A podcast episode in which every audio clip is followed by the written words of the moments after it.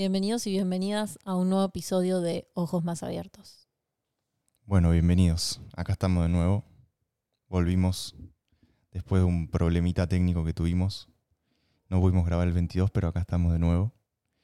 Y hoy les traemos un capítulo muy especial donde vamos a hablar sobre el amor incondicional. Un tema bastante complejo, pero lo vamos a ir desglosando. Todo lo que compartamos en este capítulo también es un poco lo que nosotros interpretamos por amor. Y bueno, si a ustedes les resuena, bienvenido. Sí, también lo que fuimos aprendiendo este último tiempo juntos de lo que verdaderamente significa el amor incondicional. Bien. ¿Y qué es el amor incondicional? Y el amor incondicional es muy diferente al amor ese romántico, cual tenemos muy instaurado en esta sociedad, o el amor de apego, ese que hay por un hijo, por ejemplo, Por una pareja o por un amigo. por supuesto, por un amigo, por una pareja, por lo que sea. Como para poner un ejemplo que todo el mundo se pueda sentir identificado. Exacto. Y es muy diferente porque el amor incondicional es la aceptación de la totalidad de lo que soy y lo que es. La aceptación del proceso de causa y efecto que me está enseñando quién soy. Es el entendimiento de que venimos a esta vida a experimentar el todo desde esta perspectiva en particular y aceptarlo como increíble y perfecto, no importa qué me esté tocando vivir. ¿Y por qué decimos que es muy diferente al amor romántico o al amor? Para que me gustaría desglosar un poco más. Bien, Em, yo creo, em, estas son mis palabras, es lo que yo creo. No lo saqué de ningún lugar. Em, yo creo que lo que pasa con el amor incondicional es que todo, literalmente todo en su esencia es amor. Es amor incondicional. Y yo creo que es simplemente aceptación. Ya cuando la aceptación tiene un juicio o tiene otra emoción que no es aceptación, el amor incondicional no es más amor incondicional sino que se convierte en otra cosa. Porque como dijo Bruno en esa definición, todo es perfecto, todo lo que está ocurriendo es perfecto. Por lo tanto, yo soy perfecto en el, en el proceso que esté viviendo y la otra persona es perfecta en ese proceso. Ya cuando hay un intento para que algo sea diferente, eh, deja de hacer amor en su, en su esencia. Sobre todo si esa diferencia es simplemente algo que queremos desde el ego y no es algo que, que realmente vaya a transformarnos en conjunto, porque el amor se practica con otros y siempre que uno se transforma, se transforma el otro. Estamos viviendo las cosas juntos, nunca por separado. Entonces, ese es como el centro, creo yo, de lo que vendría a ser el amor incondicional. sí. Esta- esto, esto es una energía que existe. Es una energía que está a disposición para todos. Todos podemos conectar con la energía del amor. Ya lo deben haber escuchado bastantes veces. Pero a lo que se llama Dios, o a lo que se llama universo, Universo. es la fuente de la energía del amor incondicional. Es el amor incondicional puro. Es eso. Es esa energía, el amor incondicional. Y es la única energía que verdaderamente existe siempre y cuando estemos en estado de aceptación. Cuando estamos en estado de aceptación, estamos en amor. Ajá. Y si no estamos en ese estado de aceptación y de amor, todo lo que sea diferente a eso no es nada más que miedo. Entonces, es muy importante que empecemos a llevar a la conciencia y empezamos a decidir por el lado del amor incondicional. Entonces, volviendo a lo que veníamos hablando recién con el tema de qué diferencias tiene, por ejemplo, con el amor romántico, con el amor este de apego, de Esto se puede ver muy claramente, creo yo, con las relaciones de pareja. Que Pero pará, la diferencia es esa, que muchas veces, muchas veces en esas relaciones no estamos del lado del amor incondicional y estamos del lado del miedo. Y ahí es cuando se empiezan a construir estas relaciones. Ponemos de ejemplo la relación romántica tradicional que está instaurada en la cultura porque donde hay miedo hay violencia también. Entonces es muy importante que empecemos a diferenciar en qué estamos vibrando, si estamos vibrando amor incondicional o estamos vibrando miedo, ego, violencia, cientos de miles de emociones más que podemos llegar a sentir que no son amor incondicional. Yo creo que la mayor diferencia entre el amor romántico, a ver, llamemos amor romántico el amor que tradicionalmente conocemos, porque también venimos a hablar de amor incondicional, que es un poco una ruptura de lo que nosotros conocemos como amor, porque claramente en las relaciones de pareja hoy, no en la mayoría, no voy a poner a todos en la misma bolsa, no hay aceptación total del otro o de lo que sucede o de cómo es sino muchas veces todo lo contrario. Entonces yo creo que la principal diferencia de saber si estamos en una relación de amor incondicional o en una relación de amor romántico es tus intentos frustrados, probablemente, de querer cambiar al otro, de querer que sea como vos pretendés que sea, en el momento que vos pretendés que sea, y no para su avance, sino para vos sentir que estás bien en esa relación y que así podés avanzar. En realidad, eso es amor romántico, si lo queremos diferenciar, no amor incondicional, porque en el amor incondicional uno no necesita que el otro cambie para uno estar bien dentro de una relación, sino que uno ya está bien con uno. Y eso lleva a que todo se vaya desglosando y de una manera armónica, a que no, a ver, yo no quiero que esto se malinterprete, que no quiere decir que de repente vos tenés una pareja que es un desastre, deja todo tirado por todos lados y nunca le decís nada porque vos aceptás que sea un desastre. La decisión también está en vos. Pero esto es más profundo porque es algo que vos querés que el otro cambie porque sentís que así vos vas a estar bien y que eso es lo que necesitas. En realidad, no, eso es una búsqueda que el amor romántico nos, nos dijo que tenemos que buscar, pero en realidad está dentro nuestro. Sí, y en realidad es desamor hacia uno mismo. Porque cuando nosotros vamos de relación en relación y todo sale mal y mal y mal y mal, y, nunca encontrás eso que estás buscando en el otro, es porque la respuesta no está en el otro, y sino que esa persona vino a enseñarte que la respuesta está en vos y que no nunca lo vas a encontrar en el otro porque primero lo tenés que encontrar en vos. Primero tenés que encontrar ese amor propio. Exacto. Además, interferir en el camino del otro nunca es la solución a absolutamente nada. Hay dos maneras de, de estar dentro de una relación una, pensar que sos el rescatista de esa pobre persona, eh, que es muy débil, que es frágil y que vos la podés cambiar y transformar. Y la otra es ser la persona débil, la persona frágil, que está con el todopoderoso, que tiene un nombre y apellido. Entonces se siente un poquito más arriba, pero la misma vez sigue estando en ese estado de pequeñez. Entonces ahí ya estamos metidos en una relación de, amor romántico, porque lo único que, que va a llegar es una. Eh, va a llevar una pelea de ego contra ego. Y además, creo que acá la clave para saber si uno está en una relación de amor incondicional o de amor romántico es preguntarte cuántos momentos de, de, sufrimiento uno tiene dentro de esa relación, porque siente que el otro lo hace sufrir. ¿Cuántos momentos de disgustos uno tiene? ¿Cuántas veces uno se encuentra llorando, enojado? Depende cuál sea la emoción que vos te despierte.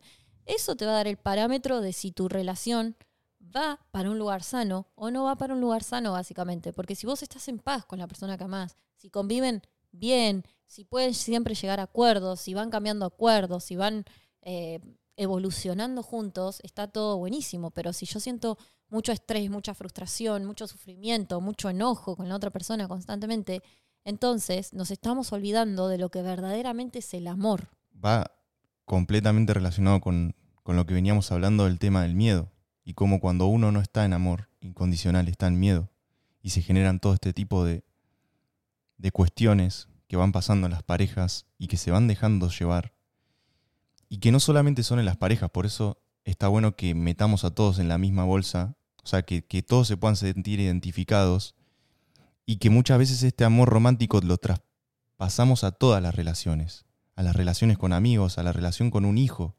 ¿Cuántas madres hay queriendo cambiar al hijo y no dándose cuenta de que en el amor incondicional está la no intervención del proceso del otro y realmente nunca lo dejan ser libre? Entonces, es muy importante que empecemos a dimensionar cuándo estamos siendo amor incondicional y cuándo estamos siendo miedo y ego. Cuándo estamos queriendo realmente lo mejor para el otro o lo mejor para el otro que es para mí. En En posición. Entonces. O incluso este tema de la competencia, que también se da mucho. De qué bueno que te vaya bien, pero que no te vaya tan bien como a mí. O sea, yo quiero que a mí me vaya mejor que a vos. Eso tampoco es amor, eso no vibra en amor y es algo que vos decís, ay, no, qué egoísta, sí, pero inconscientemente pasa. En los grupos de amigos ni hablemos, ni hablemos, creo que ahí es más visible, pero pasan las parejas también. Pasan las parejas también que no podemos realmente disfrutar de un logro que el otro tiene. No lo podemos disfrutar porque no estamos en amor. Porque hay miedo. Porque hay miedo, porque hay miedo de que el otro, otra vez volviendo a la posición del chiquitito que nada lo puede, que está con alguien que todo lo puede, que tiene un nombre de apellido, es competencia. Es competencia. En otro, ese, esa persona todo lo puede y yo no puedo nada y yo quiero que a mí me vaya mejor que la otra persona. Entonces, aunque le digamos te felicito, tenemos una cara de culo gigante y eso ya es un problema, ya es una pelea, entonces ahí arranca toda la vuelta de vuelta. Exacto. El otro día, quiero contar una historia. El otro día estábamos paseando nuestra perra. Nosotros ahora estamos en un balneario porque acá en enero es enero en Argentina y, es verano.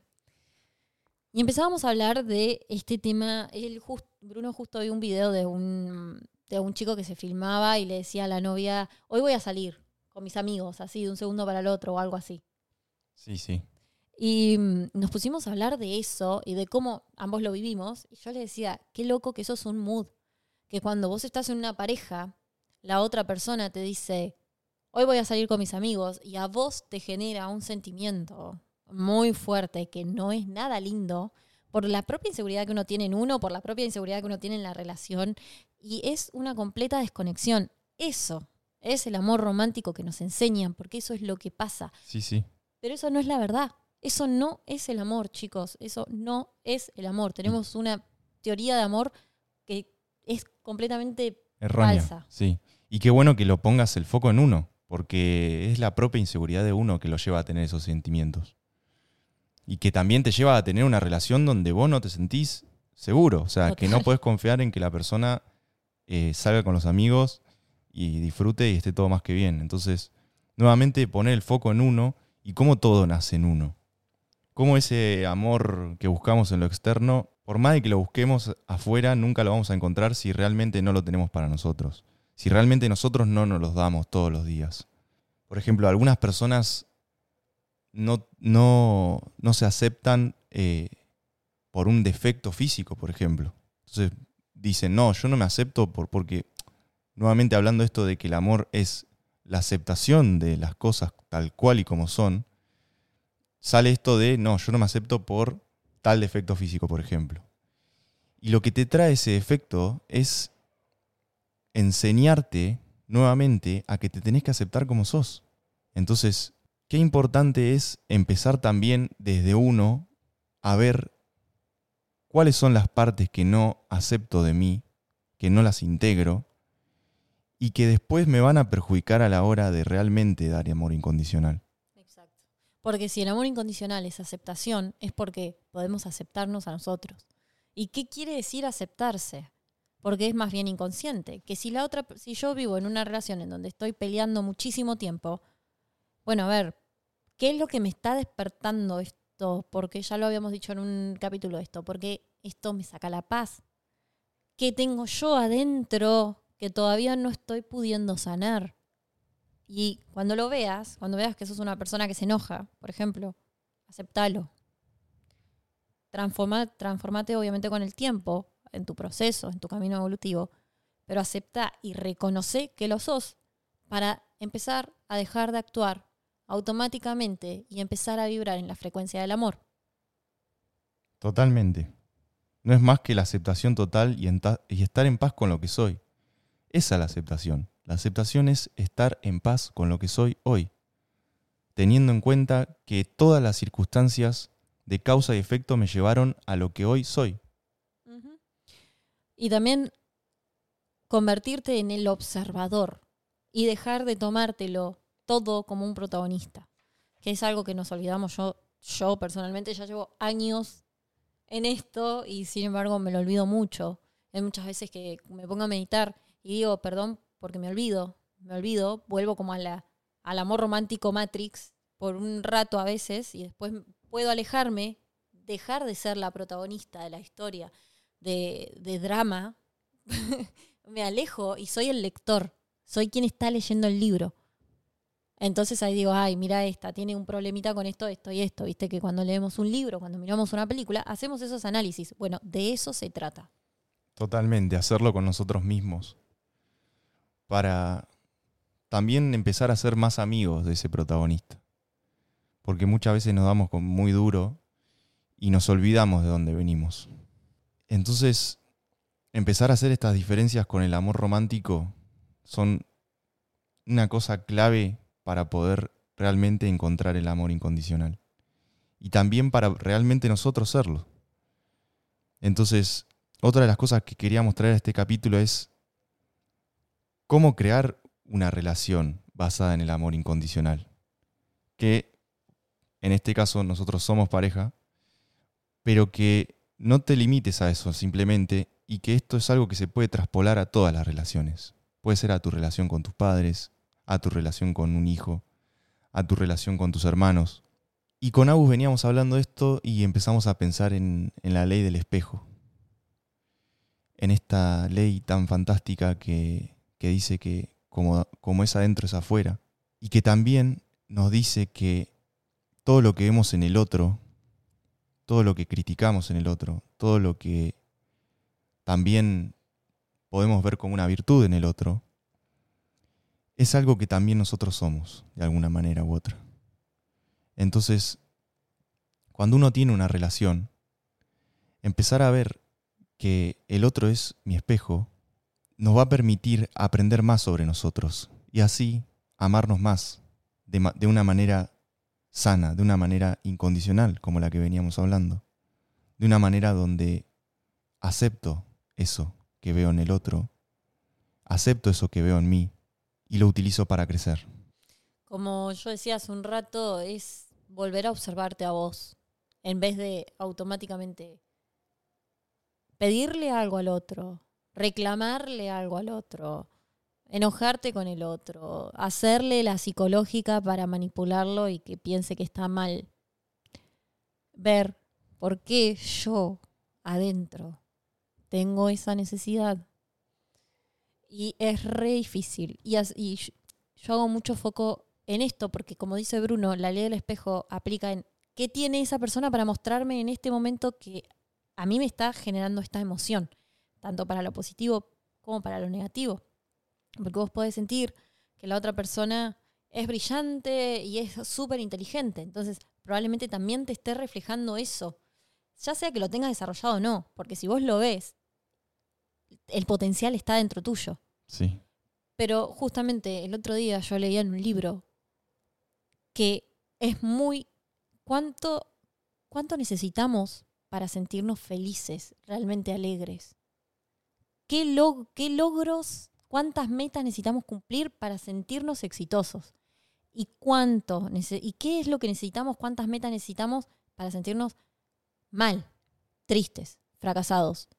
Los seres humanos, por algún motivo, nos sentimos frustrados, cansados, tristes, muy rápido, enojados, muy rápido. En cambio, para sentirnos todo lo contrario, para sentir de verdad ese estado de felicidad, de logro, de entusiasmo, necesitamos que nos pasen 80 cosas y ahí recién sentimos que estamos contentos.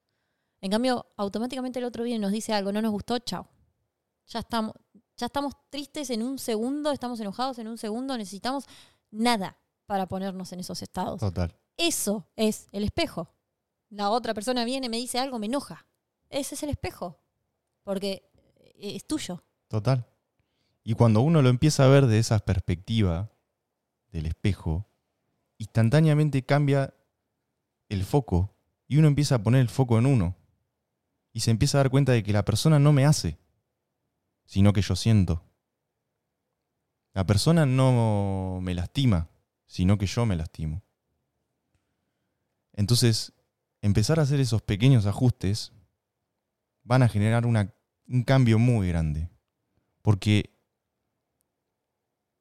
de manera automática uno va a empezar a trabajar en uno y va a dejar de estar en estado de víctima.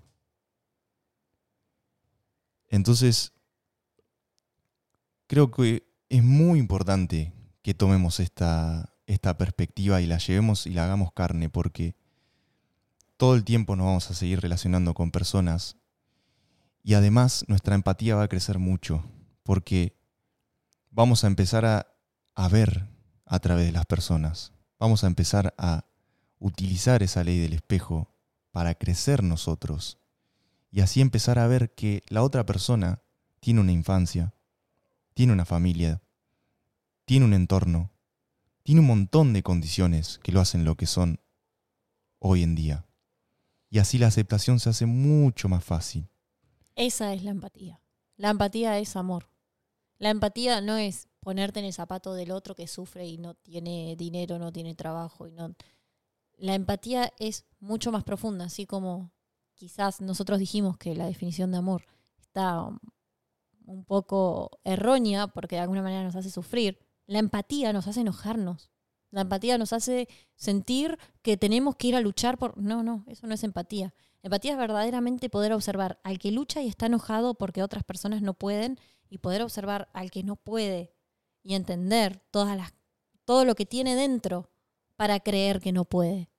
Esa es la empatía, poder realmente, es ponerte en el lugar de otro, pero realmente desde lo más profundo de su corazón y desde su alma, ver qué es lo que tiene dentro y que por eso le pasa lo que le está pasando.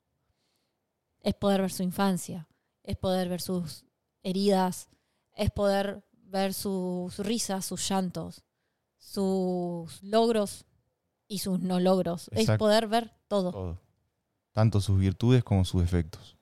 Y como decía Bruno, el primer paso es salir de la victimización, es poder empezar a decir que por qué me pasa a mí, porque esto a mí, esto me lo haces a propósito, eh, ya estoy cansada de esto, siempre lo mismo. Eh, es, es todo un argumento en el modo víctima, como si no lo aceptáramos, como no haciéndonos cargo de las elecciones que tomamos todos los días, porque nada es casual, nada es casual. Todo lo que nos pasa lo creamos. Por eso, esta información ya entró por tus orejas y llegaste hasta acá. Ya tenés la información, esto ya te entró, ya forma parte de un mínimo ADN, aunque sea. ¿Qué vas a hacer con todo esto? Bueno, gracias a vos por haber llegado hasta acá y por animarte a ser un observador de tu realidad. Y quien tenga ojos, que vea.